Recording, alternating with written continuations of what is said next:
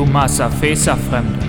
Das hier ist Podrex, der Podcast von Madrex-Fans für Madrex-Fans.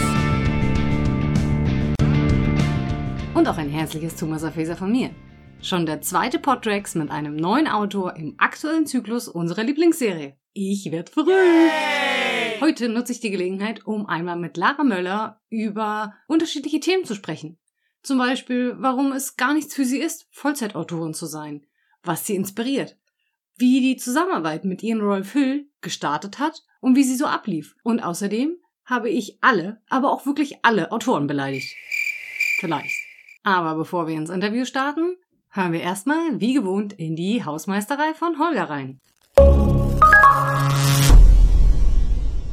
Hallo, liebe Lesenden und natürlich Hörenden. Ich möchte diese Hausmeisterei beginnen mit einem Thema, das mir persönlich sehr am Herzen liegt, aber eigentlich nicht hierher gehört. Zumindest haben wir das hier noch nie behandelt. Zum Glück lässt mir Tanja bei der Themenauswahl so richtig freie Hand und deshalb habe ich mich dazu entschieden, diesen kleinen Aufruf zu machen. Schreibt mehr Leserbriefe. Bitte. Wirklich. Unserem Lieblingsredakteur Matt Mike sind die Leserbriefe ausgegangen und nun werden nur noch Texte abgedruckt, die wir internetaffinen Menschen auch so schon aus dem Netz kennen. Für mich zerstört das ein sehr altes Ritual, denn bisher war ich immer so neugierig auf die Leserseite, dass ich sie gleich als erstes nach dem Kauf des neuen Heftes gelesen habe. Also wirklich nochmal hier meine Bitte, schreibt mehr Leserbriefe, damit die Leserseite auch weiterhin funktionieren kann überhaupt.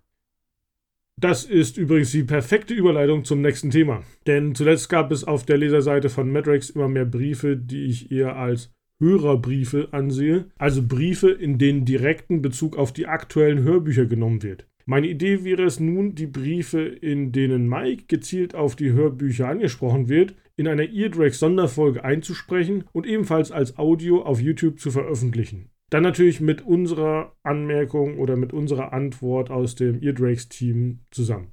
Etwas ganz ähnliches hatten wir schon mal gemacht mit der LKS von Bahn 16 müsste das gewesen sein.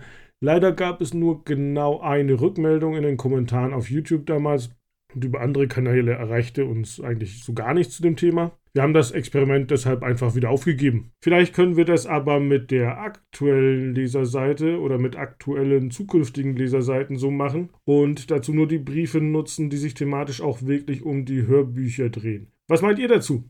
Sollen wir das so machen? Wie sollte so ein Format nach euren Wünschen aussehen? Schreibt es uns gerne in die Kommentare, meldet euch im Forum auf Tanjas Blog oder schickt uns eine E-Mail an info at madraxicon.com.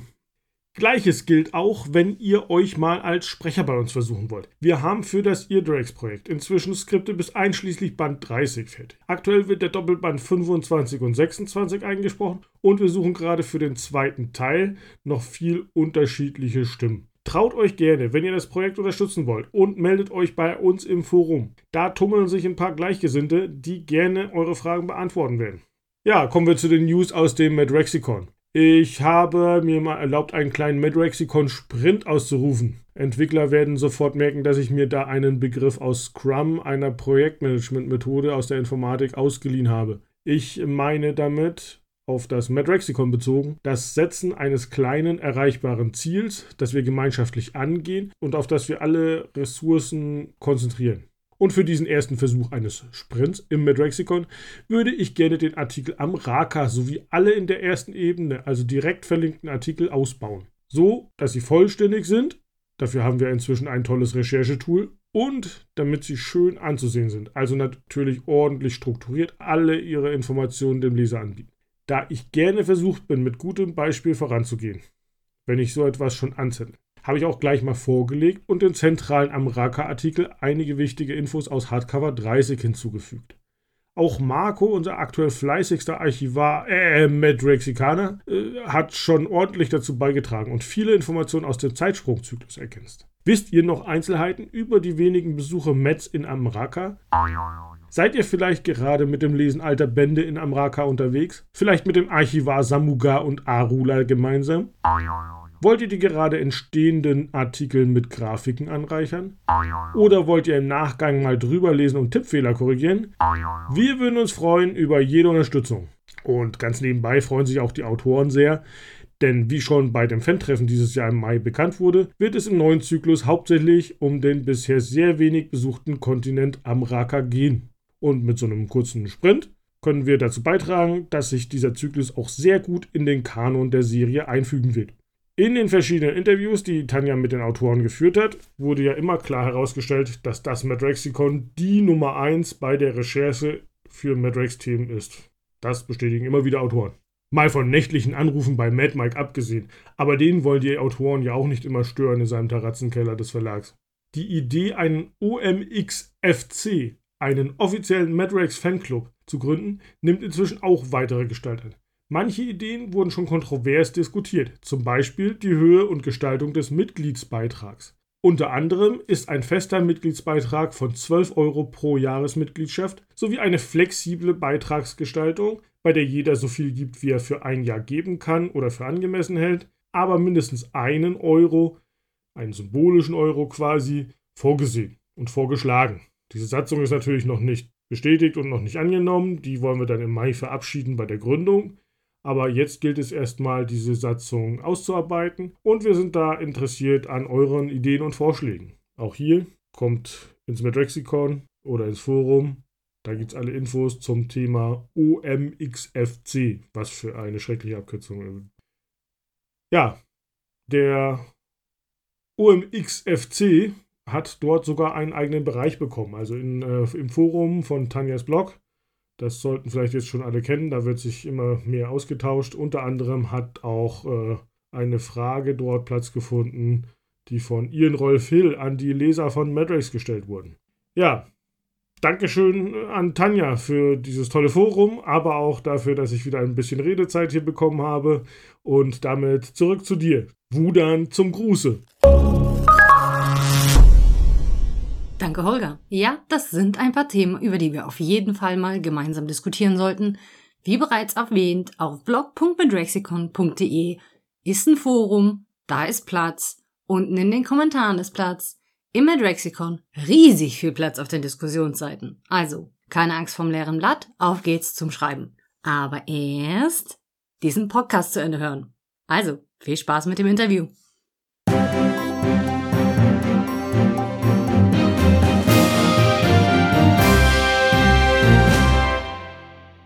Weil besonders viel über dich bekannt ist ja nicht. Also nee. zumindest nicht in der Midrex-Blase. Deswegen, nee. liebe Lara, ähm, ich würde dich gerne bitten, dich einleitend unseren Zuhörern einmal vorzustellen. Denn aus dem Madrex-Fan-Universum, also dem Madrex-Versum, wie wir es nennen, mhm. kennt dich, glaube ich, kaum einer. Nee, also da kennt mich noch gar keiner. Da bin ich jetzt ganz frisch dazugekommen. Äh, ja, um mich vorzustellen. Ja, ich heiße Lara Möller, bin geboren am 31.10.1978 im wunderschönen Hamburg. Ähm, wohne auch immer noch, obwohl ich trotz äh, ja, reger Reise um die ganze Welt irgendwie viele verschiedene Orte gesehen habe, ähm, bin ich immer wieder zurück in Hamburg gelandet und an der Stadt hängt echt mein Herz. Und ähm, das merkt man ein bisschen auch daran, ich, ich bin in den Krimis eigentlich zu Hause. Also Matrax ist für mich total neu. Und ich schreibe jetzt seit ein paar Jahren Krimis und eben auch Hamburg-Krimis äh, über einen Privatdetektiv. Und da kann ich halt so meine Liebe zu meiner Stadt so voll rauslassen. Und ähm, ja, als äh, Hintergrund so von der Ausbildung her, ich bin gelernte Schifffahrtskauffrau. Das ist ein sehr Hanse-spezifischer Beruf, den gibt es halt in den Hansestädten. Und ähm, was ich da mache, ist äh, kurz gesagt die Verschiffung von Flüssigchemie in Tankschiffen. Also das ist jetzt die absolut ganz gekürzte Version dessen, was ich tue, den lieben langen Tag. Ähm, ja, ansonsten mache ich viel Sport, ich reise viel, bin viel unterwegs, gehe viel zu Konzerten, halt vornehmlich Hardrock und Metal, weil ich bin so ein kleiner Metalhead. Das ist auch so meine andere Leidenschaft. Ähm, ja, das ist so in aller Kürze erstmal zu mir. Na, dann schauen wir mal, was wir noch aus dir rausbekommen im Laufe mhm. des Podcasts. Ähm, jetzt habe ich aber mal zuerst eine Frage, und zwar, ich habe was auf deiner Webseite gefunden. Und zwar steht da, ich zitiere, von einer mittelalterlichen, recht zahmen Fantasiewelt in eine dreckige, gewalttätige Zukunftsversion unserer Welt. Ich war fasziniert von diesem neuen Universum Wo sonst findet man Magier, Drachen, Zwerge und andere Fantasiegestalten, neben Menschen, die ihre Körper mit künstlich gezüchteten Organen und Gliedmaßen verbessern lassen und sich mit Metall vollstopfen, bis sie aussehen und handeln wie Wolverine. Oh. Gut, Drachen gibt es meiner Meinung nach noch nicht bei Madrex. Da müsste man das Madrexikon nochmal genauer befragen. Aber jetzt erklär mir doch mal bitte, wenn du das liebst, warum bist du jetzt erst auf Madrex gekommen? Ähm, ich habe eine kleine Matrix-Historie mit Ian Rolfhill. Ähm, wir haben uns damals kennengelernt, äh, da hat er noch für ein Online-Magazin ähm, Schriftsteller interviewt zu Büchern. Und ich hatte damals zum ersten Mal, damals Detroit Undercover hieß er noch rausgebracht, ein Thriller. Und da hat er mich äh, interviewt. Und ähm, wir sind irgendwie locker in Kontakt geblieben. Und er hat das erste Mal, glaube ich, vor drei Jahren gefragt, ob ich nicht aufgrund meines Rollenspiel-Hintergrundes irgendwie auch Lust hätte, ähm, mit Matrax was zu machen. Und meine erste Reaktion war halt so, habe ich noch nie gehört, habe ich keine Ahnung. Was soll das sein? Klingt irgendwie komisch. Kann ich mir nichts drunter vorstellen, habe ich auch gar keine Zeit. Ähm, ich, ich steckte damals halt mitten im nächsten Buchen und habe dann gesagt, du, grundsätzlich finde ich es interessant, aber ich kann es halt als Vollzeitarbeitende momentan nicht abbilden. Ähm, dann ging ein Jahr in, ins Land. Und ein Jahr später, irgendwann so roundabout, äh, fragte er nochmal, du, wie sieht's übrigens aus? Hast du mal drüber nachgedacht, vielleicht doch mal doch irgendwas zu machen, so mit Matrax? Und dann dachte ich, ich stecke jetzt gerade im nächsten Buch mittendrin und mit meiner Vollzeitstelle und ich habe gar keine Zeit und ich kann mich da auch gar nicht einarbeiten. Das ist ein Riesenuniversum, oh Gott. Und ähm, nee. Und letztes Jahr hat er dann zum dritten Mal gefragt. Und da dachte ich so, also wenn er schon dreimal fragt, ist es, ich fühle mich enorm geschmeichelt und einfach, dann muss er auch denken, dass es total gut zu mir passt und überhaupt. Habe dann gesagt, okay, ich habe jetzt so gerade eine Lücke zwischen zwei Büchern, ich guck mal rein. Habe angefangen zu lesen, war völlig erschlagen, hatte totale Angst, das kann ich nicht, das gibt schon seit 20 Jahren, das ist, wie soll ich da einsteigen als jemand, der nichts weiß von Matrax? Ähm, wie soll ich in dieses Universum einsteigen und das nicht völlig verreißen und, und überhaupt da einen Zugang finden?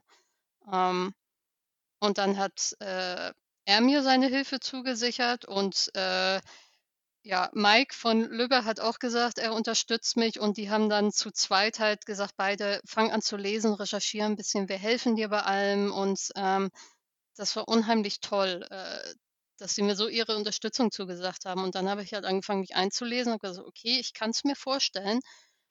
Und dann ging es halt los mit, äh, in welcher Art und Weise ich reinkommen kann in diese Serie. Und da habe ich von Anfang an gesagt, der Zyklus ist mitten am Laufen. Entweder zum neuen Zyklus oder mit so einem Einzelheft, so einem Standalone, das mit dem Zyklus an sich nicht so viel zu tun hat, dam damit ich quasi nicht irgendwo rein, reingrätschen muss, was schon läuft. Ähm, fanden alle dann gut. Und dann hat das im letzten Zyklus nicht mehr geklappt und aber in diesem und dann kam irgendwann ja äh, Mike um die Ecke und sagte, er hätte da eine Idee, denn sie wollen jemanden zurückbringen ins äh, Matrax-Universum, den sie irgendwann mal rausgebeamt haben in eine Parallelwelt und ähm, das wäre ja was.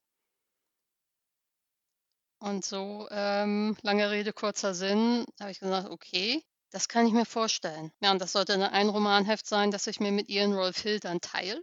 Und äh, am Ende des Tages wurde es aber aufgrund des Umfangs ähm, auf einmal ein Zweiteiler. Ups. Ups, habe ich dann auch gedacht, oh Gott, und wie schaffe ich das? Neben der Vollzeit und mit reinlesen Hm. und mit meinem Krimis. Und dieses Jahr läuft bei mir halt mit den anderen Büchern auch unglaublich viel. Ich habe immer nur Alarm mit hier was machen, da was machen. Ähm, aber es hat geklappt. Ich bin sehr gespannt. Aber nach allem, was ich da raushöre, erwarten wir quasi etwas Monster der Woche geartetes als Zweiteiler, würde ich mal fast sagen, oder? Also es ist Ähm, schon in sich geschlossener oder greift, greift hier viel der Handlungsfäden auf, die wir in diesem Zyklus durchstanden haben. Ähm, gar nicht. Also es wird komplett in der Parallelwelt ähm, spielen, in die Rolfan, also seine Welt, wo er zurückgegangen ist. Und das ist einfach seine Reise zurück ähm, und, und was er da an Abenteuern erlebt, weil er kommt ja zurück in die Welt und die Damuren sind noch da und sie sind dabei, die ganze Welt platt zu machen. Und äh, die ganzen Menschen, äh, also alle zu meucheln und es herrscht Krieg und da kommt er ja zurück.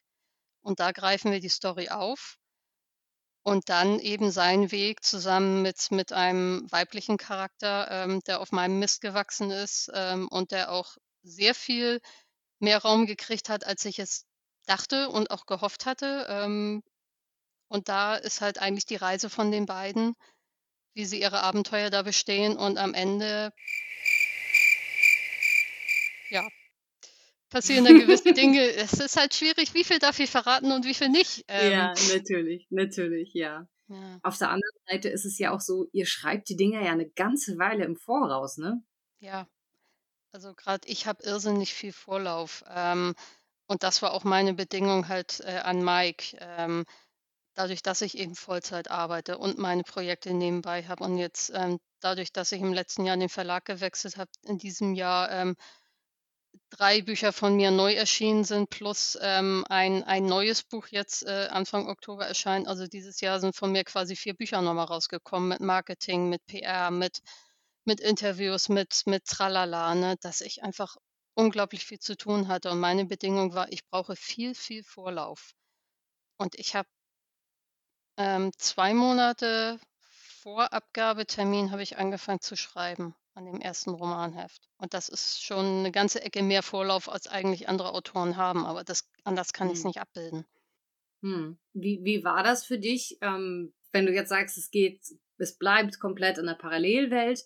Hast du Mhm. dich da hauptsächlich aufs Medrexikon für die Recherche verlassen oder hast du dir so ein paar Hefte zur Hand genommen oder Exposés gelesen oder wie lief das für dich ab, wenn du jetzt sagst, zwei Monate im Voraus? Das ist ja echt. Also ich denke mir so zwei Monate für ein Romanheften, das klingt jetzt nicht viel, aber wahrscheinlich, es gibt ja auch Autoren, die schreiben so ein Ding in einer Woche, ne? Äh, ja, Ian Rolf Hill ist der Experte in Ich hau sowas in vier Tagen raus. Der ist halt auch hauptberuflich, also was der für, ein- für einen Ja. Output hat, das ist sowieso der Hammer. Ähm, und für mich war es halt zwei Monate dann mit dem reinen Schreiben, aber davor habe ich halt, ich wusste seit letzten November etwa, dass ich ein Heft schreiben werde. Damals war es noch Hm. ein Heft. Und da habe ich angefangen, mich einzulesen in die Welt. Und ich habe von, ähm, von Mike dann äh, diverse Rolfan-Romane ähm, gekriegt, äh, auch von, von Ian Rolf Hill, der hat mir einige auch noch geschickt, einfach um das Wichtigste überhaupt über Rolfan zu wissen. Weil an sich äh, war es so, dass ich ihn auch schreiben sollte, ähm, Hm. vornehmlich. Und dass es ein Einzelband für mich sein sollte.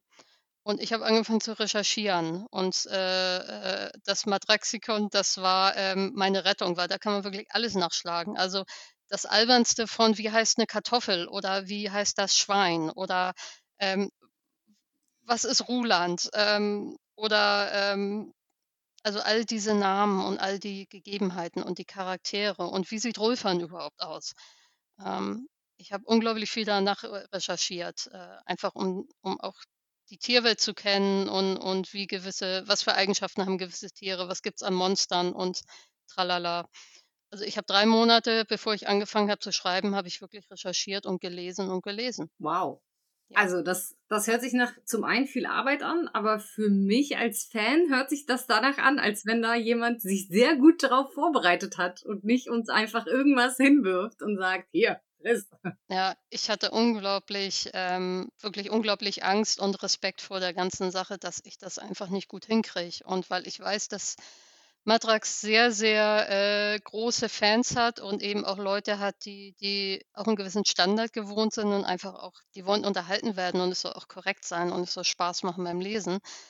Und das war auch ein Grund, warum ich jetzt erst äh, so spät dann zugesagt habe, das tatsächlich zu machen, weil ich einen irrsinnigen Respekt hatte vor dieser Serie.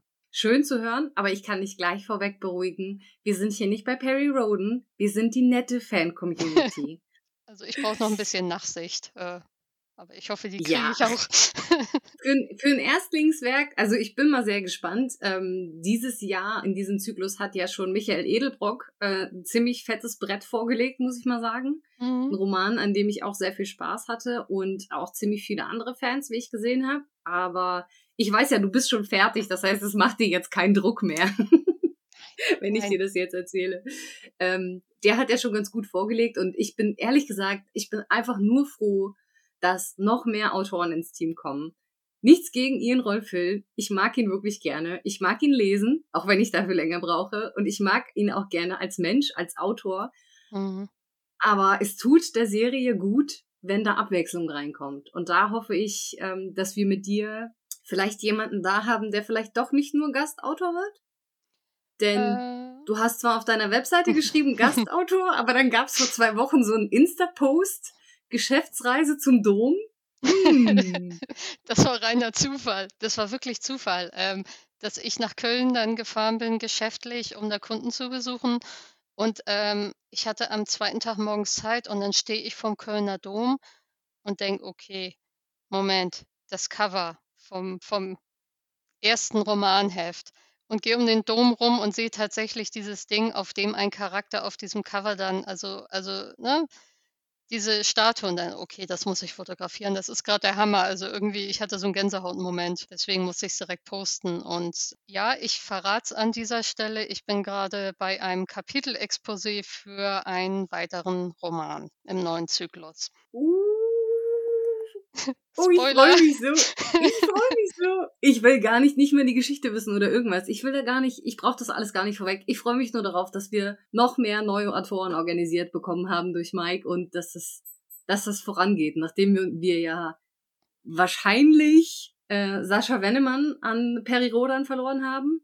Mhm. Äh, an Atlantis. Ähm, der wird ja wohl beim nächsten Teil auch wieder mit dabei sein. Der ist ja auch schon zugesagt worden. Die nächste Miniserie, auch äh, unter der Leitung von Ben Calvin Harry, den wir ja auch schon dahin verloren haben. Mhm. Und äh, ich weiß nicht, wie das mit Tanja Bruske gut laufen wird, aber ah, das ist. Äh, also neue Autoren können wir immer gut gebrauchen hier bei Madrax. ich möchte auch dabei bleiben. Also ich muss halt immer gucken, wie ich es mit meinen eigenen Projekten abbilden mhm. kann und wie gesagt der Arbeit. Aber ähm, ich bin auch froh, dass ich jetzt schon äh, am nächsten Kapitel Exposé sitze, weil für mich ist es halt so dieses, hallo Leute, ich habe nicht nur so als Gastautor zwei Romanhefte, wo ich Co-Autorin bin, denn das ist jetzt halt auch ein einzelner Roman für mich, also den ich alleine schreibe. Und das, ich finde es gut, dass es so schnell hinterherkommt, weil das ist auch so ein bisschen so ein Zeichen, Leute, ich mache nicht nur einmal Hallo und bin dann wieder weg, sondern ich möchte wirklich dabei bleiben, weil es mir Spaß macht. Yay! Jetzt sind wir ein bisschen davon abgekommen und eigentlich wollte ich noch mit dir darüber reden, wie viel von dir in deinen Romanfiguren steckt. Denn mir ist ein gewisser Alec Boyd aufgefallen, der irgendwie eine, eine ziemlich große Figur war, gefühlt. Also in dem, was ich metamäßig rezipiert habe. Ich habe jetzt mhm. kein, ich bin leider zeitlich nicht in der Lage gewesen, ein, äh, einen deiner Romane vollständig zu lesen. Ich habe einiges von deiner Lyrik gelesen, ganz spannend auch die älteren Werke so. Ich, oh, also, dass man das so veröffentlicht, einfach so. Ich dachte, da gibt man irgendwie so ein Gedichtsband raus oder so. Nee, macht man das neuerdings so einfach. Ich habe so gemacht. Also es ist halt, ähm, wenn es schwierig ist, eines rauszubringen bei Verlagen, sind es Gedichtbände. Also äh, okay. es gibt wenige Verlage, die sowas überhaupt machen, weil das ist halt, ähm, da muss man schon ganz großer sein. Da muss man schon daherkommen und, und ein Format haben vom Rilke. Äh, Mhm. Oder, oder damit er im Verlag überhaupt Interesse hat, weil es verkauft sich zu wenig. Und das sind halt alles Geschichten, die habe ich geschrieben, äh, als ich äh, Teenager war, äh, äh in der Pubertät, unglücklich und äh, sonst was. Und also viel ist wirklich so bis Anfang 20 entstanden. Und dann bin ich halt umgestiegen auf die Schriftstellerei. Und dann, also da, vorher war so meine, meine Lyrik-Hochphase. Und das habe ich mhm. irgendwann gesagt, okay, ich hau das alles raus. Ich bin da auch schmerzbefreit. Also ich habe da auch keine Scham, irgendwie meine, meine Werke da ähm, irgendwie auf meiner Website rauszuballern. Und ähm, weil ich stehe hinter jedem Gedicht und auch hinter den Songtexten sind alle wunderbar. Und ähm, das war eine sehr kreative Zeit damals. Hm. Kommt denn für dich Self-Publishing nicht in Frage? Weil äh, ich hatte jetzt auch gelesen, dass Pathfinder, also der dritte Teil deiner Shadowrun, äh, auch nicht mehr rauskommt, weil der Verlag ja die Serie eingestellt hat. Kommt das für dich gar nicht in Frage, dass das nochmal in die Welt kommt? Gibt es da keinen Drang? Ähm, auf jeden Fall. Also bei dem dritten Teil von, von den Shadowrun, von der Shadowrun-Trilogie, ja. Ich habe nur das Problem, das ist alles Copyright. Also da müsste ich wirklich zum Pegasus ah, okay. hingehen, der das veröffentlicht, weil das innerhalb dieses Rollenspieluniversums stattgefunden hat. Ähm, ich darf es einfach nicht. Also egal, ich habe äh, auf einer Con tatsächlich damals äh, einen Menschen von Pegasus getroffen, der ehemals für Fanpro gearbeitet hat, wo ich ganz am Anfang diese ganzen Shadowrun-Bücher rausgebracht habe. Und der hat gesagt, ähm, sie haben jetzt Shadowrun neu wieder aufgelegt, nur sie haben kein Interesse quasi an Retro-Büchern zu dem Zeitpunkt, weil sie jetzt weil Ash und Flints Weg spielen halt auch äh, in äh, Shadowrun, ich weiß nicht, äh, welche Ausgabe, 2. sonst was. Und die waren also schon viel weiter in der Timeline. Und zum damaligen Zeitpunkt hatten sie kein Interesse und ähm, deswegen ist da nie was draus geworden, äh, leider Gottes. Und jetzt ist halt. Es ist schwierig. immer das Elende. Lizenzen, ne? lizenzrechtliche Fragen. Das ist äh, ja. Und, und das schwierig. war der Hinderungsgrund. Deswegen ging es mhm. halt nicht. Ähm, das, obwohl ich es äh, sehr gern gemacht hätte, gerade weil das dieser Hybrid war ja zwischen der Metal-Musik und dem Shadowrun und äh, ja, das hätte mir unheimlich viel Spaß gemacht. Aber ich glaube, das ist so ein Ding, das werde ich immer im Herzen tragen, aber ich werde es wahrscheinlich nie machen können. Hm. Ist er denn schon fertig in der Schublade? Nee, er, ist, er war dann irgendwie halb fertig und äh, dann war es auch einfach. Ähm, ja, dann habe ich es auch liegen lassen und dann kamen andere Dinge, die wo einfach auch reelle Chancen waren, da irgendwas mitzumachen. Vielleicht irgendwann, wenn ich ganz viel Zeit habe. Mal gucken. Das ist, das ist bei den, äh, bei den nur Lesern und Nichtsschreibern, es ist der Pile of Shame, der immer größer wird, weil das mhm. alles Sachen sind, die man nachlesen oder in deinem Fall jetzt irgendwann mal schreiben möchte. Mhm. Ja. ja. Jetzt fällt mir auch wieder ein, warum ich bei Alec Bold so gestockt habe, als ich über den gelesen habe. Und zwar habe ich dich als Hamburgerin und als Schifffahrtskauffrau nicht mit Autos assoziiert. Ähm, es ist sehr witzig. Ich bin ein totaler American Muscle Car Freak. Also ich liebe diese alten Ford Mustangs, die alten ah. Camaros und so weiter. Ähm, ich habe einen Führerschein, aber ich fahre eigentlich nie Auto. Ich glaube, ich bin das das letzte Mal richtig Auto gefahren, da war ich in Australien. Da bin ich damals als Backpacker rumgereist für neun Monate. Das war 2008. Da hatte ich einen alten Ford, da bin ich tatsächlich gefahren ein paar Monate. Aber ansonsten weigere ich mich standhaft Auto zu fahren, bin aber ein totaler Fan von diesen amerikanischen alten Autos. Und ich weiß nicht, dann habe ich irgendwann den Film Drive gesehen, der ja nach dem Buch dann auch gemacht wurde mit Ryan Gosling. Ähm, und das hat so gezündet und so geballert und da dachte ich, ich muss da irgendwas mitmachen. Und das inzwischen Detroit Driver, äh, wie er heißt, ähm, ist dann das Ergebnis dieser Autoleidenschaft. Das ist ja witzig. Ja, aber in Hamburg lohnt ja das Autofahren auch nicht. Also. Nee. Ich habe das einmal gemacht. Mm -mm. No. Nein. Nie Nein. wieder. Danach bin ich immer schön Hochbahn gefahren. Ist ja auch viel geiler, oder? In Hamburg. Ja, also ich fahre Fahrrad äh, tatsächlich ganz viel, auch zur Arbeit, weil ich irgendwie 20 Minuten nur brauche. Ähm, also ich fahre ah, okay. extrem viel Fahrrad in Hamburg. Also selbst wenn ich einmal quer durch die Stadt muss, anderthalb Stunden nehme ich das Rad. Ich bin halt so ein kleiner Sportfreak. Also ich bin halt mhm. halt so ein, so ein bisschen in mir wohnt ein Energizer Bunny, das dann immer sagt, bewegen, bewegen, bewegen. Ähm, und ansonsten ja Bahn und Bus. Äh, aber ich habe noch nie ein Auto gehabt in Hamburg. Und tatsächlich dieser Ford, den ich mir in Australien gekauft habe, damals auch für einen Beruf, für einen Job, den ich hatte, ist das erste und einzige Mal, dass ich ein Auto besessen habe. Ich brauche es einfach nicht. Ich finde auch immer irgendeinen Dummen, der mich mitnimmt. und es gibt halt auch diverse Carsharing-Dienste und so ein Gedöns. Ja. Äh, deswegen. Ist auch richtig so. Was, was einen nervt, soll man bleiben lassen. Ja. Apropos bleiben lassen, hast du denn deine vermeintliche DVD, ich würde jetzt sagen, mittlerweile ja schon fast Streaming-Phase äh, komplett überwunden? Oder äh, kommt es bei dir so vor, dass du nur deine eigenen Manuskripte liest und abseits davon dich nur noch äh, quasi audiovisuell beschallen lässt? Oder kommt es noch dazu, dass du was, was liest abseits deiner Manuskripte? Ähm, ich lese inzwischen wieder viel. Also ich habe wirklich eine Zeit lang gehabt, da ähm, war ich so fokussiert auf meine Bücher, dass mich alle anderen Bücher abgelenkt hätten, einfach aus der Story Mhm. raus. Und ähm, dann ging das tatsächlich damals los bei, als ich Detroit Driver geschrieben habe, habe ich angefangen, äh, Bücher zu lesen von Craig Russell. Und er hat diese wunderbare Fortsetzungsserie ähm, von diesem Privatdetektiv in Schottland irgendwann in den 1950ern, 40ern, ich weiß es gerade nicht.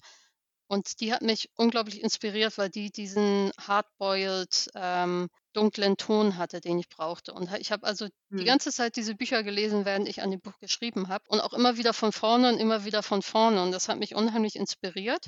Und momentan kriege ich es echt gut hin, dass ich also neben meinen Büchern schreiben auch tatsächlich noch lese mehr. Und das ist äh, auch sehr schön, weil es natürlich auch einen Input gibt. Wie kann ich Dinge schreiben? Was kann, wie kann ich Sachen ausdrücken? Was kann ich tun? Was ärgert mich bei anderen Autoren? Was will ich vermeiden? Also Was liest du so? Was, was liegt aktuell auf deinem Nachttisch? äh, momentan bin ich wieder bei Raymond Chandler und grabe mich durch Philip Marlowe von vorne bis hinten. Und ähm, Raymond Chandler ist wirklich, ähm, also wäre noch am Leben, ich würde vor ihm niederknien, weil das ist der Mann, der, der One-Liner, der, der taffen Vergleiche, also was der für Sätze rausgehauen hat, da könnte ich teilweise einfach nur, ich, ich feiere ihn sehr. Alles notiert und natürlich auch für unsere Lesenden, äh, Hörenden, nicht Lesenden, lesen kann man uns nicht, äh, in der Infobox unten verlinkt, damit ihr auf alles Zugriff habt, was wir heute besprochen haben.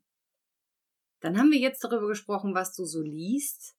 Lass uns äh, mal darüber reden, warum du so schreibst. Du hast schon gesagt, ähm, die anderen Bücher, die du gelesen hast, haben dich in Teilen von der Tonalität und von ihrem ganzen Habitus abgeholt und inspiriert. Was inspiriert dich doch für deine Geschichten? Ich habe bei Insta gesehen, du erklärst nicht nur, worum es in deinen Romanen geht mit kurzen Videos, sondern du, du zeigst auch quasi deine Rechercheschritte, wenn du vor Ort unterwegs bist und äh, dir Sachen anschaust und äh, dann alle mitnimmst in deine Recherche.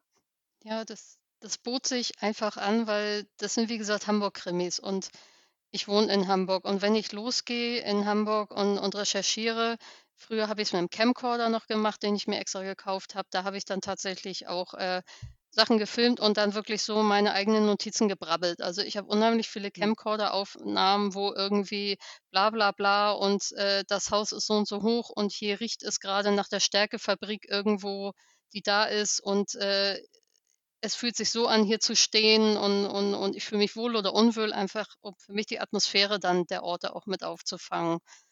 Und ähm, jetzt für die Neuveröffentlichung der Krimis bin ich halt nochmal losgezogen, um aktuelle Aufnahmen zu machen. Einfach um den Leuten zu zeigen, wie, wie auch meine Stadt aussieht. Und weil ich finde, Mhm. wenn man dann sieht, da wohnt er oder selber hingeht, ähm, weil ich bin ein unglaublicher Fan von, ich reise in fremde Länder, um Drehorte von Filmen zu besuchen. Schon, Hm. schon ganz, ganz lange. Ähm, und dann da zu stehen, wo die entstanden sind und, und, und das gibt dem Ganzen nochmal so einen so einen Gänsehautmoment und so, ein ganz, so eine ganz besondere Verbindung. Und da habe ich mir gedacht, ich habe den ganzen Kram, ich hau das einfach raus und wenn es die Leute interessiert, toll. Und wenn nicht, tut es auch keinem weh. Deswegen Hm. gibt es halt diese kurzen Videos. Was ist denn da konkret die Inspiration für dich? Also bist du an einem Ort und dieser Ort inspiriert dich zu einer Handlung, zu einer Szene, zu einer Geschichte?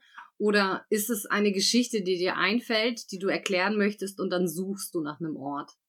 Zweiteres. Also es ist, ich sag mal, zu 90 Prozent ist es wirklich das Zweitere, dass ich dann die Geschichte habe und denke, ich brauche so und so eine Szene, wo kann das spielen? Und ich will mich auch nicht ständig wiederholen mit irgendwelchen Örtlichkeiten. Und dann geht's wirklich los. Für den, für den zweiten Hamburg-Krimi bin ich äh, tagelang durch Hamburg wirklich auch gefahren, an die hinterletzten Ecken, also irgend, irgendwelche Hafengebiete und irgendwo rumgelaufen, wo ich dachte, hier ist kein Mensch außer mir. Also wirklich gruselige Gegenden, ähm, von denen ich dann einige verwendet habe und andere nicht. Und, und einfach um, um Gefühl zu kriegen, was geht wo und, und diese Stadt auch besser kennenzulernen. Und also es ist eigentlich, ich habe eine Szene und dann gehe ich auf der Suche nach einer Location. Also da bin ich, ich bin ein sehr visueller Mensch, ein sehr filmischer Mensch, deswegen schreibe ich auch unglaublich filmisch, was äh, meine Mutter zum Beispiel, die alle meine Bücher als erste lektoriert, teilweise tierisch nervt, weil sie sagt, es ist so visuell, es ist so, so viel bla, es ist halt, aber das ist so mein Stil. Hm. Ich bin halt ein sehr, sehr visueller Mensch. Wie viel werden wir davon in deinem Roman, also in deinem Zweiteiler mit Ian Rolf Hill lesen? Ich meine, so ein Romanheft ist ja doch eher sehr begrenzt. Und ich glaube, das war, das war, ich glaube, entweder war das Florian selber oder Michael, der in einem der letzten Podcasts gesagt hat, ja, in so einem Romanheft ist halt einfach kein Platz für bla. Ähm, das stimmt und ich bin ich bin jemand, der macht gerne bla. Also, ich bin ich bin sehr au ausführlich und ich bin zum Beispiel auch ausführlicher, ähm, als Ian Rolfe Hill jetzt, was so, ich sage mal, die emotionalen also, ich nenne es jetzt einfach so die Frauenszenen, wo dann eher dieses: „Ich setze mich mal hin und ich reflektiere, was ist eigentlich gerade passiert und was geht vor sich.“ Und der Hauptcharakter, also der weibliche, den ich eben hauptsächlich schreibe, ähm, die macht schon einiges durch auf dieser Reise und auch wirklich emotional extrem belastende Dinge. Und dann setzt sie sich halt auch mal hin und denkt wirklich und die Zeit gebe ich ihr auch, einfach mal ein, 2 Seiten darüber nach, was ist gerade passiert und und wie gehe ich damit um und nicht immer nur bum, bum, bum, visuelle Szenen. Also, es wird es ist ein ziemliches Brett. Es es wird visuell echt ballern und es hat unglaublich viel Spaß gemacht, Ian Rolf Hill und mir zusammen, weil wir haben 'n sehr ähnlichen Sinn für Humor und auch einen Sinn für Action und auch einen Sinn für sehr gnadenloses Umgehen mit Charakteren und einfach dieses visuelle Brett. Und da haben wir großartig harmoniert. Deswegen, es wird schon es wird schon ordentlich abgehen, aber es gibt halt auch stille Momente und die habe, glaube ich, dann ich eher so für mich, ähm, genommen als als er, weil er ist wirklich der Wumpf Mhm. aus. Mhm. Also wirklich, der feuert alles ab, der Ja. brennt alles ab, was geht. Ja, das, ähm, das stimmt. Das habe ich ihm auch schon mal angekreidet im Podcast, weil er schreibt, also ich lese normalerweise so zwei bis drei Zeilen auf einmal, also so wie so das gedruckt ist, dadurch, dass es halt so schmal ist. Ne? Das ist halt, Mhm. ähm, ist es relativ einfach. Bei Florian geht das nicht. Das ist, das funktioniert nicht. Da ist so viel Information, so dicht gepackt, Mhm. da einfach nur grob drüber zu lesen, wie sonst, und sich einfach nur unterhalten zu fühlen, dass da, da ist einfach Information, Information, Information. Also auch gut, aber halt mit Druck, so Druckbetankung, ne? Definitiv. Und und das Und hat halt halt sehr harmoniert, ähm, bei uns Hm. beiden, weil ich eben dann auch mal die stilleren Töne reingebracht habe und er Vollgas und ich aber auch hin und wieder mal ordentlich Vollgas, aber eben auch hinterher dieses, wie gesagt, wir reflektieren jetzt mal, was ist gerade passiert? Wir haben jetzt einen Hm. Megakampf hinter uns. Äh, es sind Leute, ähm, äh, gestorben, es sind Leute verletzt worden, es sind Dinge geschehen, äh ja, und jetzt muss ich erst mal mich hinsetzen. Und was passiert eigentlich gerade? Mir brennt's unter den Fingern. Geht's nach Hamburg? Ähm, in die Nähe von, aber nicht ganz. Also, wir werden die Elbe sehen. Hm, okay. Weil äh, ich, also ich bin ja relativ, was heißt relativ? Ich bin Neuleser potenziell. Ähm, genau, also eigentlich lese ich ja wirklich so richtig, richtig, richtig lese ich seit dem aktuellen Zyklus. Davor war ich immer mal hier und da und lost und habe irgendwo angefangen und dann wieder aufgehört. Und ab dem aktuellen Zyklus habe ich mich da mal so richtig in die Bresche geworfen. Und äh, ich habe mir sagen lassen, in Hamburg war eine ganz schöne Scheiße los. Seid ihr deswegen nicht dahin zurück oder hat sich das aus der Geschichte nicht ergeben? Ähm, also, es wäre einfach problematisch gewesen, äh, die Leute nach Hamburg reinzu es wäre zu gefährlich gewesen. Also, es, Oh. ähm ja, ja, ja, sie Oh. mussten sie haben wirklich, äh, beschlossen, dass sie vorher, ähm, irgendwie, äh, Hamburg umschiffen, also im Süden, weil sie in diese Stadt nicht rein wollen und, ähm, sie eher so Richtung Osten sich bewegen. Und deswegen Hamburg wäre zu gefährlich gewesen. Oh, Aber ich bin so gespannt. Ich bin so gespannt. Ich bin auch so gespannt, wie es ankommt, weil ich habe es halt geschrieben, ich bin mega stolz drauf. Es hat so viel Spaß gemacht. Ich habe es wirklich es ging so leicht von der Hand. Ähm ja, es es war einfach ein großartiges Schreiben, ähm, auch in Tandem halt als Co-Autorin und ich bin so gespannt, wie wie die Leute es finden werden. Wie habt ihr das für euch gelöst? Also wie habt ihr euch das aufgeteilt, das Schreiben an sich? Ich meine, ihr werdet ja nicht die ganze Zeit in einem Zoom-Call gesessen haben und zusammen geschrieben haben, oder? Äh, das ging leider zeitlich nicht. Also, wir haben, ähm, bei den Kapitelexposés, äh, haben wir über Skype, äh, unterhal uns unterhalten und die zusammen wirklich dann ausgearbeitet. Und das eine Mal waren's 3,5 Stunden, das andere Mal waren's 4 Stunden, wo wir wirklich unser Gehirnschmalz zusammengehauen haben, um zu sagen: „Okay, wie machen wir das? Äh, wie die Szenen, wie gestalten wir das? Wer übernimmt welchen Part?“ Ähm, und, äh, ich habe halt dann vornehmlich eben meinen weiblichen Charakter dann gekriegt, den ich eingeführt habe und noch 'n paar andere Parts und er hat vornehmlich Rolfan Und noch, ähm, also ich, man wird es merken, wer was geschrieben hat, einfach. Das ließ sich nicht Mhm. vermeiden.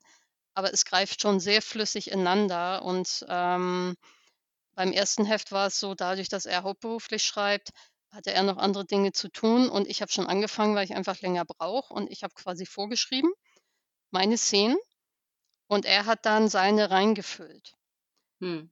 Und ähm, das hat für mich wunderbar funktioniert, weil, wie gesagt, es ist unabhängig vom Zyklus und ich konnte einfach mit meiner Geschichte loslegen und habe gesagt, okay, ich beschreibe jetzt die Reise von meinem weiblichen Charakter einfach in einem durch, weil sie weiß da gar nicht so genau, was Rolfan eigentlich mit seinem Part immer tut. Das war Hm. toll, weil dadurch konnte ich unabhängig losschreiben. Dann hat er ihren Rolf Hill seine Sachen eingefügt und beim zweiten Teil war es genau andersrum. Da hat er losgelegt, weil er schon so weit war, hat alles rausgeballert und ich war heilfroh, weil ich dann anhand von seinen Szenen sehen konnte, er kennt sich halt viel besser aus in dem Universum und ich bin, dadurch, dass ich noch so neu bin, teilweise sehr unsicher, was gibt es, was gibt es nicht, was kann ich machen und konnte mich beim zweiten unheimlich gut an ihm orientieren, weil da geht richtig die Luzi ab und konnte dann eben sehen, was gibt's überhaupt so an irgendwelchen ähm, ja, Flugapparaten und irgendwelchen Waffen und so weiter und entsprechend hinterher schreiben. Das war ideal. Du hast mich jetzt schon total heiß gemacht auf den, auf den Zweiteiler und ich habe noch nicht mal das aktuelle Heft gelesen. Lass uns mal noch ein bisschen bei deinem Schreiben bleiben. Mhm. Ich habe auf deiner Webseite gelesen, ich habe das eine gute, also es ist eine gute Recherchequelle, deine Webseite. Wirklich sehr ausführlich, sehr gut gepflegt. Ich bin sehr begeistert. Das Einzige, was ich dir ankreiden muss, ist es nicht äh, SSL verschlüsselt, aber okay, das, ähm, Ja, es ist halt, äh, das ist der Informatiker in mir, Entschuldigung. ich habe also meine erste Website, da habe, hat mir ein Kollege tatsächlich gezeigt, wie man HTML programmiert. Die habe ich dann mit, also er hat, also er ist ITler und hat mir so ein HTML-Gerüst zur Verfügung gestellt. Und die habe ich dann tatsächlich noch so mit äh, HTML irgendwie Code programmieren dann erstellt. War überhaupt nicht aufwendig. Ähm, aber ich habe mich reingefriemelt und in zwei Jahre das echt gemacht. Und dann habe ich halt Zeta-Producer entdeckt und mit denen ist es halt mega easy. Ähm, es ist mir klar, dass man wahrscheinlich dann noch besser machen kann, Verschlüsselungssicherheit, bessere Programme, aber das ist für mich so leicht zu bedienen und Hm. das ist halt wichtig. Ja, und es ist ja, ich weiß auch nicht, ich habe das jetzt schon von einigen Autoren gehört, dass eigene Website, Social Media Auftritt, Insta, Facebook, möglicherweise noch Twitter oder TikTok, wird irgendwie gefühlt gefordert von Verlagen, so aller Mhm. hier, weisen Sie bitte vor, dass Sie eine Fanbase haben, sonst veröffentlichen wir sie nicht. Und auf der anderen Seite wird's nicht bezahlt und nicht honoriert. Ja, Hast du das auch so empfunden? Oder weil das ist ja doch schon irgendwie auch ein bisschen Pflicht, sowas zu machen heutzutage, oder? ja, ist es. Ähm, also ich habe, bis ich jetzt bei meinem neuen Verlag angefangen habe, zum Beispiel kein Instagram gehabt. Also ich habe jetzt erst seit Hm. ein paar Monat, Monaten das, weil ich das Gefühl hatte, jetzt muss ich mal. Hm. einfach noch eine andere Plattform, wo ich präsent bin und ähm, da auch Dinge posten. Und es ist tatsächlich so ein in die Pflicht nehmen und auch so ein leichter Druck, halt Dinge auch zu machen. Ähm, und der Verlag verlangt zum Beispiel jetzt auch, dass, dass ich dann, oder was heißt verlangt, sie bitten darum, dass ich eben auch so kleine Videos mache oder irgendwie ähm, Backup-Material dann schicke für irgendwelche Newsletter oder ähm, irgendwelche Sachen halt tue, die, die übers Schreiben hinausgehen. Und das ist teilweise recht zeitintensiv. Hm. Ähm, also ein paar von diesen Interviewschnipseln, die ich veröffentlicht habe bei Facebook, war auch auf Wunsch des Verlages, ähm, dass ich sowas machen soll. Und nein, es wird nicht bezahlt. Also das ist halt, geht von meiner Freizeit ab und äh, die ist halt eh schon so knapp bemessen. Das ist Wahnsinn, ne? Also Content Creator ist ein eigenständiger Job und ihr als Autoren werdet in die Pflicht genommen, quasi das noch mitzumachen. Als Vollzeit-Berufstätiger, also da explodiert mir ja der Kopf. Äh, Das ja, ist, ähm, irre, irre. so, nach diesem Jahr bin ich auch echt dann also reif für die Insel, weil es war, wie gesagt, mit vier Büchern und zu allem dann diese PR-Schlacht, die dann noch dann kam, äh, Mhm. zuzüglich zu korrigieren Sie mal das E-Book und korrigieren Sie mal irgendwie den Print und äh, hören Sie mal das Hörbuchprobe, ähm, ob da alles stimmt. Ähm, holla die Waldfee. bei den Hörbüchern muss ich jetzt mal einhaken. Wir Mhm. haben nämlich als äh, Madrex-Fandom auch ein eigenes, sag ich mal, Hörspielprojekt. Hör Hörbuch eigentlich ist es eine inszenierte Lesung in Anlehnung an die ersten 14, die eben mal von Lübbe Audio publiziert wurden, setzen wir ja die Reihe quasi fort und lassen die alten Geschichten in verteilten Rollen wieder aufleben. Mhm. Wie ist es denn? Wir sind ja alles Laien. Wie ist es denn bei den Profis? Also hattest du das Gefühl, du warst da jetzt irgendwie involviert in diese ganze Produktion oder hat man dir zum Schluss das fertige Produkt gegeben und gesagt, hier? Jo, genau so war's. Ja, also äh, ich habe dann irgendwann, die haben mir irgendwann gesagt, wer ähm, der Sprecher ist und haben mir halt auch einen Link geschickt, damit ich reinhören konnte und so weiter. Und ähm, äh, das ist auch ein ganz hervorragender Sprecher, der ist auch Profi, der macht das großartig und ich bin schwerst begeistert von ihm. Aber es war dann wirklich dieses, so und jetzt ist das fertig und hier ist, hier sind die Tonspuren und jetzt bitte einmal innerhalb von, ich glaube, fünf Tage hatte ich Zeit, innerhalb von fünf, fünf Tagen bitte einmal alles durchhören und Bescheid sagen und markieren, wo Versprecher sind, da, damit er das nochmal korrigieren kann. Ja. Wie lang war das Hörbuch, dass du es innerhalb von fünf Tagen hören sollst? Ähm, also das waren, glaube ich, schon so fünfeinhalb Stunden. Ja. Ja, also die Verlage glauben doch, ihr habt Freizeit ohne Ende, oder was? Das ist ja verrückt. Ja. So als Vollzeit arbeitender Mensch und Autor und das geht auch nicht. Also wirklich. Dass du Zeit gefunden hast für Wacken. Ich bin stolz auf dich. Wirklich. Wirklich. Das muss ich jetzt mal so hochtrabend sagen, dass du dir da die Freizeit gönnst. Ich bin wirklich begeistert. Ja, Das ich, ich brauchte es aber auch. Das war so wichtig und ich habe wirklich ähm, am Tag vor Wacken habe ich, ich weiß jetzt inzwischen, ich habe den Überblick verloren, welches PDF für welchen Print ich da zurück nochmal durchgeguckt habe, aber wirklich am Abend vor Wacken habe ich noch bis irgendwann abends um 10 gesessen, um das letzte korrigieren und dann abgeschickt. Ich habe sogar im, im früher äh, in diesem Jahr im Kanada-Urlaub in irgendeiner Hütte im Wald habe ich ähm, PDFs gegen, gegen korrigiert ähm, für Bücher, weil ansonsten das zeitlich nicht abzubilden gewesen wäre. Hm. Hm, Das ist aber schade, ne? So ein Urlaub ist ja besser zum Neuschreiben und sich inspirieren lassen als zum Korrekturlesen, oder? ja, ich dachte eigentlich auch, ich chill so ein bisschen und entspannen und ähm, ich habe trotzdem mein ganz, ich habe so ein kleines Netbook, das ich mit auf Reisen nehme, habe ich dann mitgenommen in den Urlaub, falls irgendwas vom Verlag kommt. Und dann gingen wir halt in diese Hütte ohne irgendwie Empfang äh, für drei, vier Tage und ich habe dann den Laptop auch beim Freund dann gelassen, weil ich dachte, ich brauche einfach mal drei Tage Ruhe. Wir sind da wirklich ungelogen am Frühstück. Wir haben trotzdem WLAN. Ich gucke rein, sehe, hier ist das PDF irgendwie vom nächsten Print für den nächsten Krimi und jetzt äh, fünf Tage Zeit, bitte gegenlesen. Okay. Ja. Also habe ich dann mal so ein bisschen in Kanada in der Hütte äh, gesessen auf dem Sofa und ein PDF für ein Krimi in Hamburg gegengelesen. Ach Mensch. Oh, Ja, das hört sich, so. das hört sich schon leicht traumatisch an, muss ich sagen. Es war einfach mega stressig. Also es war echt ein Jahr, wo nur Alarm war und äh, Hm. umso wichtiger war dann zum Beispiel Wacken für mich. Einfach weil das erste Mal nach drei Jahren und das war so befreiend, da einfach rumzulaufen auf diesem Feld und endlich wieder da zu sein, so mit der, mit der großen Family äh, irgendwie gefühlt. Und ich bin, wie gesagt, ich bin Metalhead total und Hm. das war für mich wirklich eine Offenbarung. Das hat so viel Energie gegeben. Hast du dich gut erholt. Das ist sehr Ja. schön. Und selbst vom Wacken hast du ja noch gepostet. Also selbst da hast du noch Content gemacht. Also selbst da hast du nicht nur gechillt. Das ist. Ja, das Wir waren beim Schreiben. Ich möchte Genau. nochmal aufs Schreiben zurückkommen. Ja, Klar, worüber spricht man sonst mit einem Autor? du hast, äh, äh, ach so, ja, da sind wir ab, falsch abgebogen. Genau, bei deiner Webseite. Mhm. Ähm, da hast du nämlich geschrieben, dass äh, bereits Lehrer in der Grundschule dich angestiftet haben zu schreiben.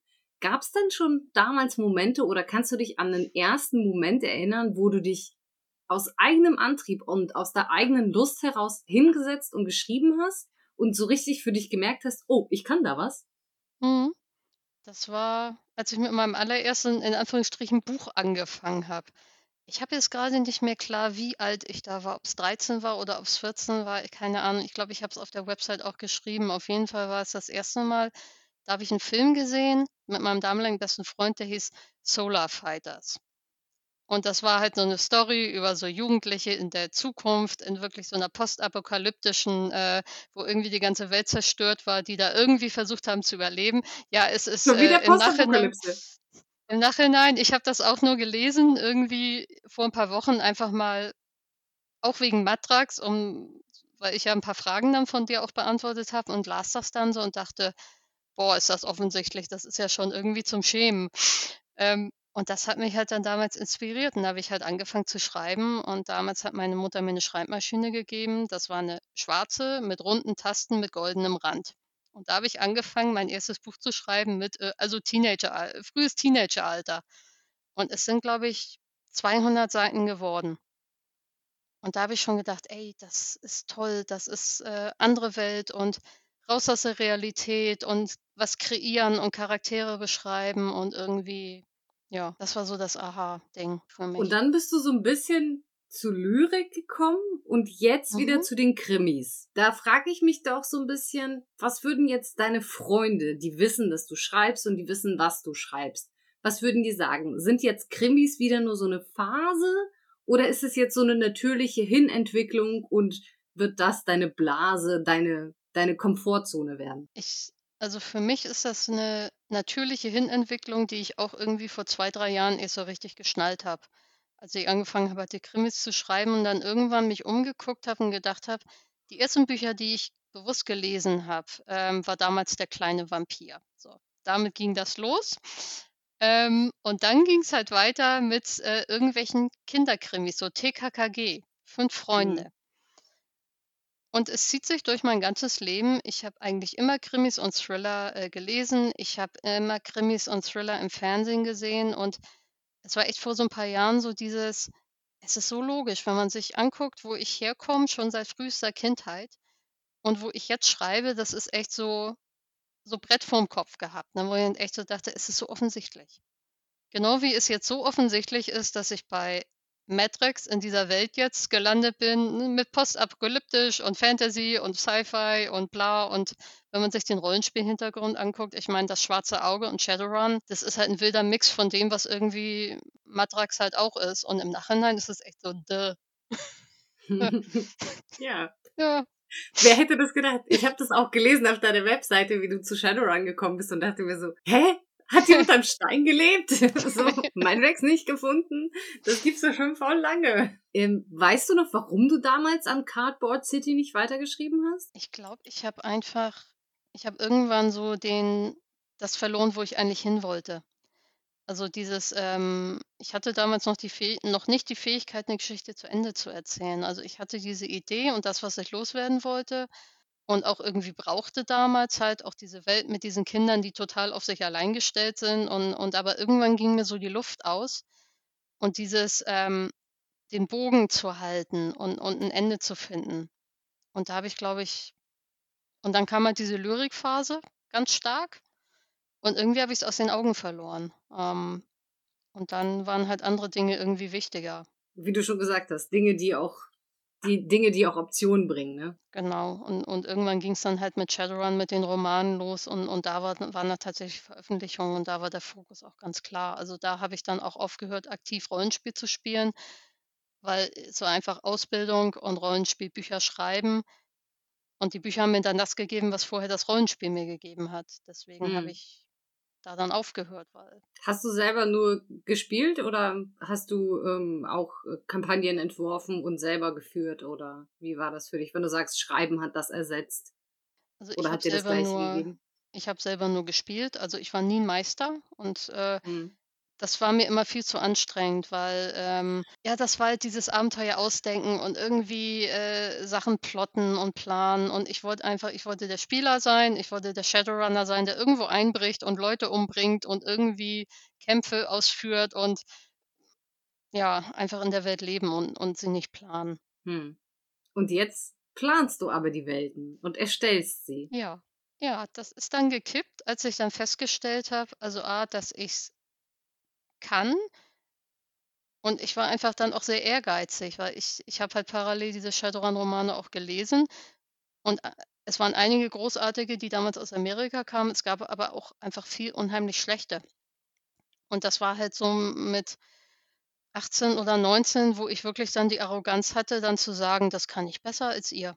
Ihr alle, ihr Mhm. veröffentlichten Autoren, das kann ich besser, weil das ist Schrott und ich will's besser machen.“ Und, ähm Da hat dann Fanpro damals Fantasy Productions voll, voll natürlich Feuer ins Öl gegossen, als sie dann meinen ersten Roman auch prompt veröffentlicht haben. Ne? Und da ging natürlich dann erstmal die Luzi ab mit den, mit den Shadowrun-Romanen und auch entsprechend das Ego. Und das war toll, aber andererseits, es war halt also so mit 21, das erste Buch war halt schon irgendwie, ja, da wird man dann ein bisschen größer, ne? aber auch nicht immer im Guten. Oh. Da bin ich oh, sehr oh. ehrlich, da bin ich sehr ehrlich. Wenn du mit 21 dein erstes Buch veröffentlicht hast und nach allem, was ich mitbekommen habe, war es relativ erfolgreich rezipiert worden. Wie die Verkaufszahlen waren, kann ich ja natürlich nicht beurteilen im Nachhinein. Ich kann nur sehen, wie viel Rezensionen und Besprechungen es dazu gab, zumindest sich im Internet finden lässt. Es ist ja auch schon ein bisschen her. Da, ich meine, es gibt heute noch Leute, die lesen Bücher und schreiben es nicht ins Internet. Dass sie sie gut oder schlecht fanden, ist auch völlig in Ordnung so. Ähm, schlecht für die Recherche. Wo wollte ich hin? Ach so, wenn du mit 21 Hm. einen riesen Ego-Schub kriegst, warum bist du dann bei deinem Beruf geblieben, in dem du die Ausbildung gemacht hast und bist nicht professionelle Autorin geworden? Vollzeitautorin. Ich habe drüber nachgedacht. Ähm, und ich bin aber ein Mensch, ich brauche zum einen die finanzielle Sicherheit. Also ich bin so dieses, ich weiß am Monatsende, was ich auf dem Konto habe und ähm, damit ich halt, ich habe einfach äh, ein sehr großes Sicherheitsbedürfnis. Zum anderen, ich reise unheimlich gern und äh, mit der Zeit wurden die Reisen auch immer länger und immer teurer und immer exotischer. Und das ist was, was ich als Schriftstellerin halt mir überhaupt gar nicht leisten könnte, außer ich bin jetzt sehr berühmt, aber die Wahrscheinlichkeit ist äh, relativ gering, dass das passiert. Ähm, und äh, ich habe auch immer gedacht, oder ich habe es auch mal ausprobiert, ich habe mal vier Wochen Urlaub gehabt am Stück und jeden Tag zehn Stunden geschrieben. Wirklich. Vier Wochen lang, jeden Tag. Ich habe mich so in dieser fremden Welt verloren, dass ich total alltagsuntauglich wurde. Also ich bin wirklich so in mich zurückgegangen ähm, und so vom Kopf her in diesen Welten versunken, dass irgendwie die Realität für mich total fremd wurde. Also ich kriege da wirklich, ich kriege da ein Problem mit, wenn ich nicht in die Welt rausgehe und mit Leuten kommuniziere und, und irgendwie einen Job habe. Also es ist so eine Mischung von, von diversen Punkten, wo ich irgendwann gesagt habe, ich könnte es gar nicht. Ich möchte es auch nicht. Das Eine sehr, das klingt nach einer sehr bewussten Entscheidung, ja. Ja, ja. Wenn du dann, also ich meine, vier Wochen einschließen und jeden Tag zehn Stunden schreiben, ich meine, ich glaube, das macht nicht mal Ian Rolf Phil, der sich, äh, ich glaube nicht, dass er sich jeden Tag, also ich hoffe für sein Seelenheil, dass er sich nicht jeden Tag zehn Stunden hinter den Schreibtisch nein, klemmt. das, das tut Aber er ich habe auch schon, äh, ich habe auch schon mit Christian Humberg gesprochen, der sagt auch, also wenn man professioneller Autor werden will, muss man diszipliniert sein und dann heißt es, man arbeitet von bis. Ja. Und das so, klang bei ihm jetzt auch nicht nach zehn Stunden. Aber man muss Disziplin haben und man muss wirklich, Mhm. ähm, man muss schreiben, egal ob es einem gut geht oder schlecht geht und auch ein gewisses Pensum. Und ähm, Ian Rolf Hill zum Beispiel, der, der schreibt ja also ein Romanheft nach dem nächsten und das ist halt auch Auftragsarbeit. Und sowas macht nicht immer Spaß. Und für mich ist Schreiben halt totale Leidenschaft und Entfaltung. Und das ist so ein großes Stück von mir. Und ich weiß ganz genau, wenn ich es zum Beruf mache, dann wird es irgendwann ein Beruf. Und ich will diese Leidenschaft und dieses Feuer nicht verlieren und kaputt machen, indem ich es zu einer Aufgabe mache. Das Deswegen, macht mich noch viel neugieriger auf den Zweiteiler. ja, Ich kann es schon gar nicht abwarten.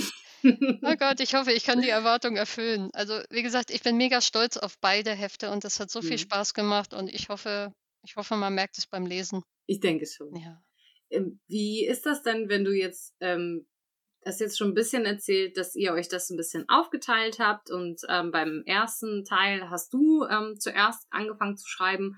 Hast du da für dich linear geschrieben oder hast du, wie du Romane schreibst, mal hier und mal da geschrieben? Ich habe tatsächlich linear geschrieben, ähm, weil das sich auch bei der Geschichte einfach anbot, weil es ist, äh, grob gesagt, beschreibt es einfach ein, eine, eine Reise. Also nicht nur eine geistige, sondern auch eine physische von einer Gruppe von Menschen von einem Punkt zum anderen und währenddessen passieren ganz, ganz viele Dinge. Und deswegen habe ich das wirklich Station für Station runtergeschrieben. Einfach, das ist ihre Reise, ihre Erlebnisse und, und nicht irgendwo reingesprungen, sondern wirklich linear, weil das bot sich an. Hm. Ist es auch das, was du mehr in, in diesem, ich sag mal, Format jetzt, ne? Ein Romanheft ist ja wirklich sehr, sehr viel begrenzter als ein Buch. Mhm. Ist es auch das, was du für dich da mehr reinbringen möchtest? Also so Entwicklungen, einfach so Reisen erzählen oder hat sich das für diesen Roman eher so ergeben? Das hat sich ähm, einfach von der Grundstory so ergeben. Das, ähm, das konnte man gar nicht anders darstellen, weil es ist halt äh, ein, ich sag mal, ein global spielender Roman, der eben in Röferns äh, Universum wirklich global äh, sich ausbreitet in, auf ganz, ganz viele Länder. Und da geht es wirklich darum, dass dass sie reisen, dass sie unterwegs sind. Und, und das hat die Story einfach ähm, so vorausgesetzt.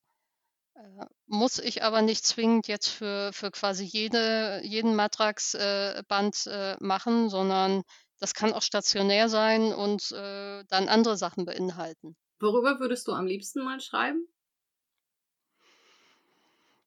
Das ist immer so eine Frage, wo ich dann das ist so ganz schwierig, äh, irgendwie, den Finger drauf zu legen, weil momentan schreibe ich die Dinge, die ich unheimlich gern schreiben würde. Ähm, es gibt so ein, 2 Projekte, die sind noch sehr unausgereift, ähm die ich mal machen will. Aber bei Matrax ist halt auch ich weiß noch gar nicht, wo der neue Zyklus so genau hingeht. Also, ich weiß, Ian Rolf Hill ist ja ein bisschen involviert, der hat so ein paar Ideen. Und es gibt eine Idee, wo ich sage, ja, die will ich auf jeden Fall machen. Und ich hoffe, das passiert auch so, aber das ist wieder so weit in den Sternen, hm. Dass ich weder kann noch darf noch sonst was äh, von mir geben dazu. Aber ähm, ja, da hoffen wir einfach darauf, dass, dass uns Mike rechtzeitig mit ein paar Informationen versorgt mhm. über den neuen Zyklus. Wenn nicht, stolpern wir da alle einfach rein und dann schauen wir mal, wie einsteigerfreundlich der nächste Zyklus wird. Ich bin schon sehr gespannt. Wenn du jetzt auf das, was du gern schreiben wollen würdest, keinen Finger drauflegen kannst, kannst du den Finger drauflegen auf etwas, das du gerne noch erzählen und teilen würdest? Denn wurdest du vielleicht schon mal interviewt und konntest was nicht loswerden? Oder anders formuliert, welche Frage wurde dir im Interview leider, leider, leider noch nie gestellt? Du würdest sie aber unheimlich gern beantworten.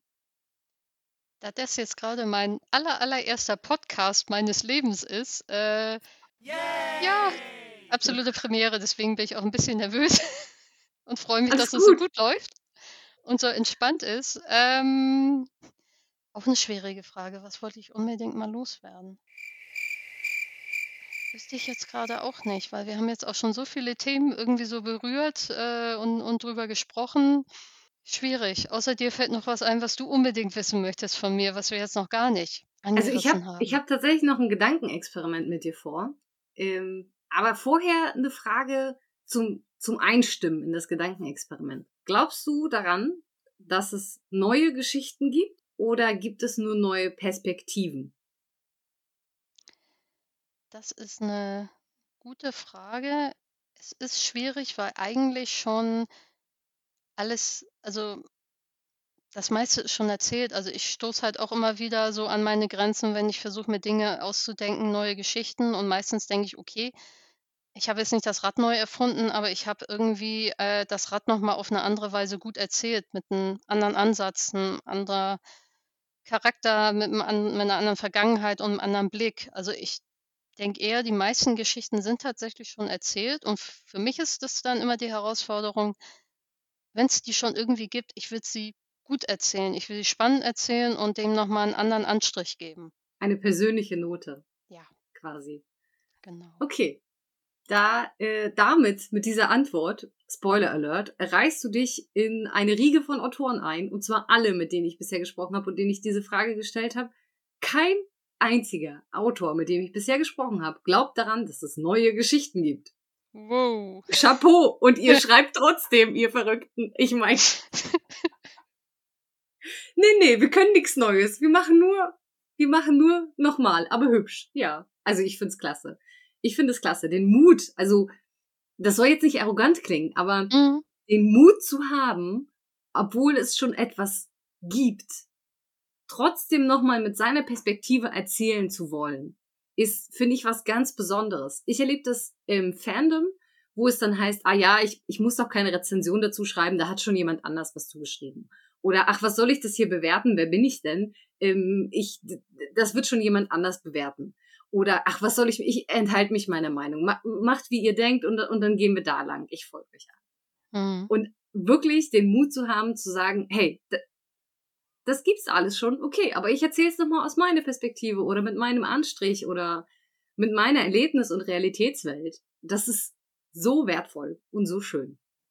Und es macht unheimlich viel Spaß. Also gerade bei meinen Büchern, ich meine, dieses Detroit Driver, was ich da für eine Geschichte erzähle, von dem Polizisten und dem Kriminellen und den schnellen Autos und irgendwie sie freunden sich an und äh, ist schon drei Millionen Mal da gewesen, wahrscheinlich mehr. Aber es hat trotzdem mega Spaß gemacht und, und, und äh, die Kritiken und die Antworten, die ich da auf das Buch gekriegt habe, die spiegeln das auch wieder. Und genau die mhm. Hamburg-Krimis, Privatdetektiv in Hamburg.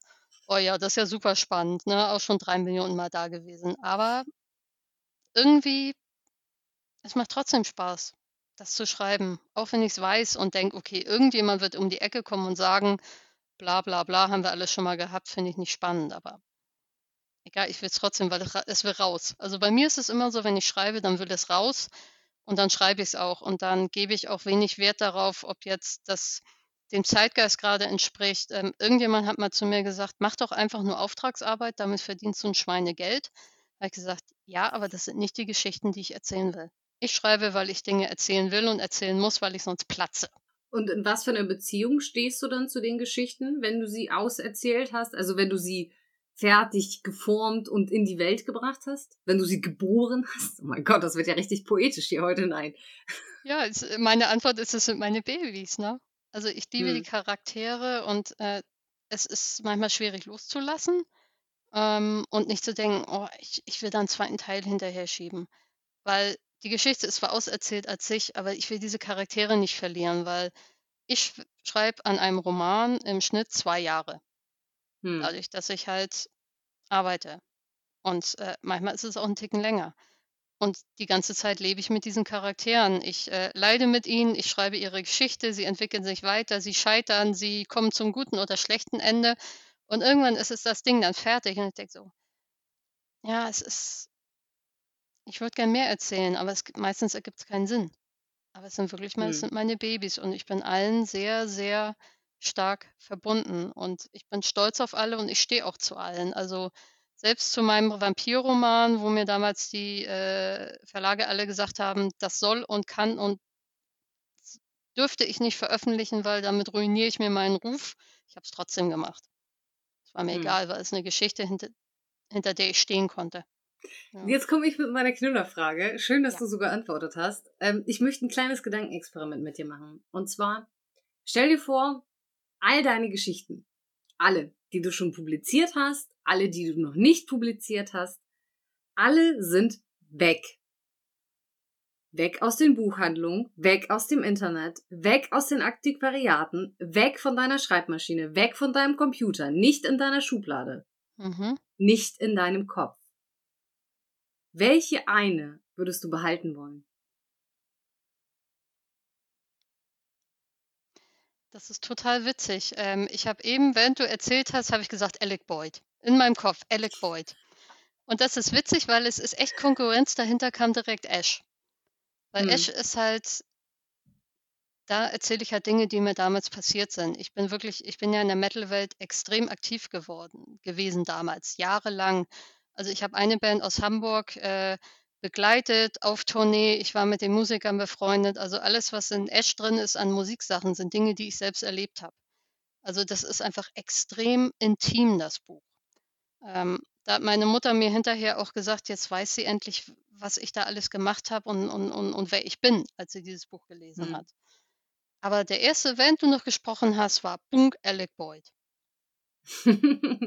Witzig. Und so schließt sich auch der Kreis ein bisschen, ne? Wo wir mit ihm diesen Podcast angefangen haben, so werden wir ja. mit ihm diesen Podcast beenden.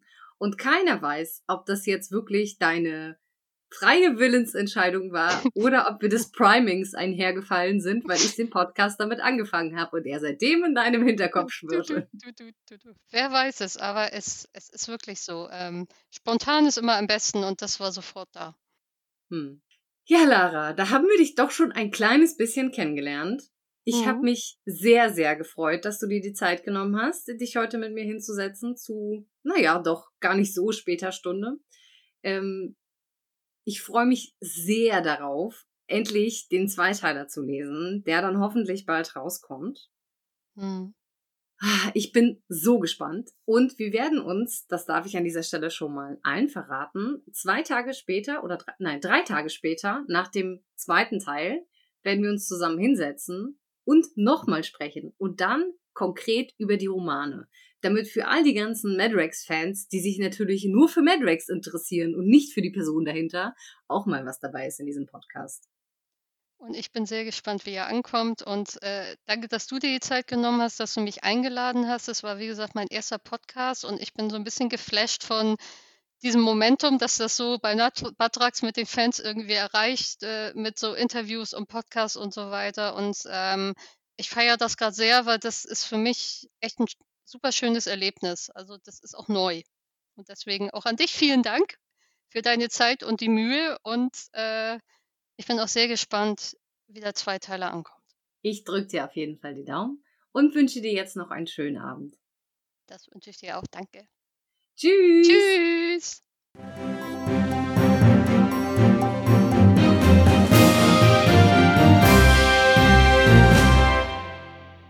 Na, seid ihr jetzt auch schon total gespannt auf den Zweiteiler?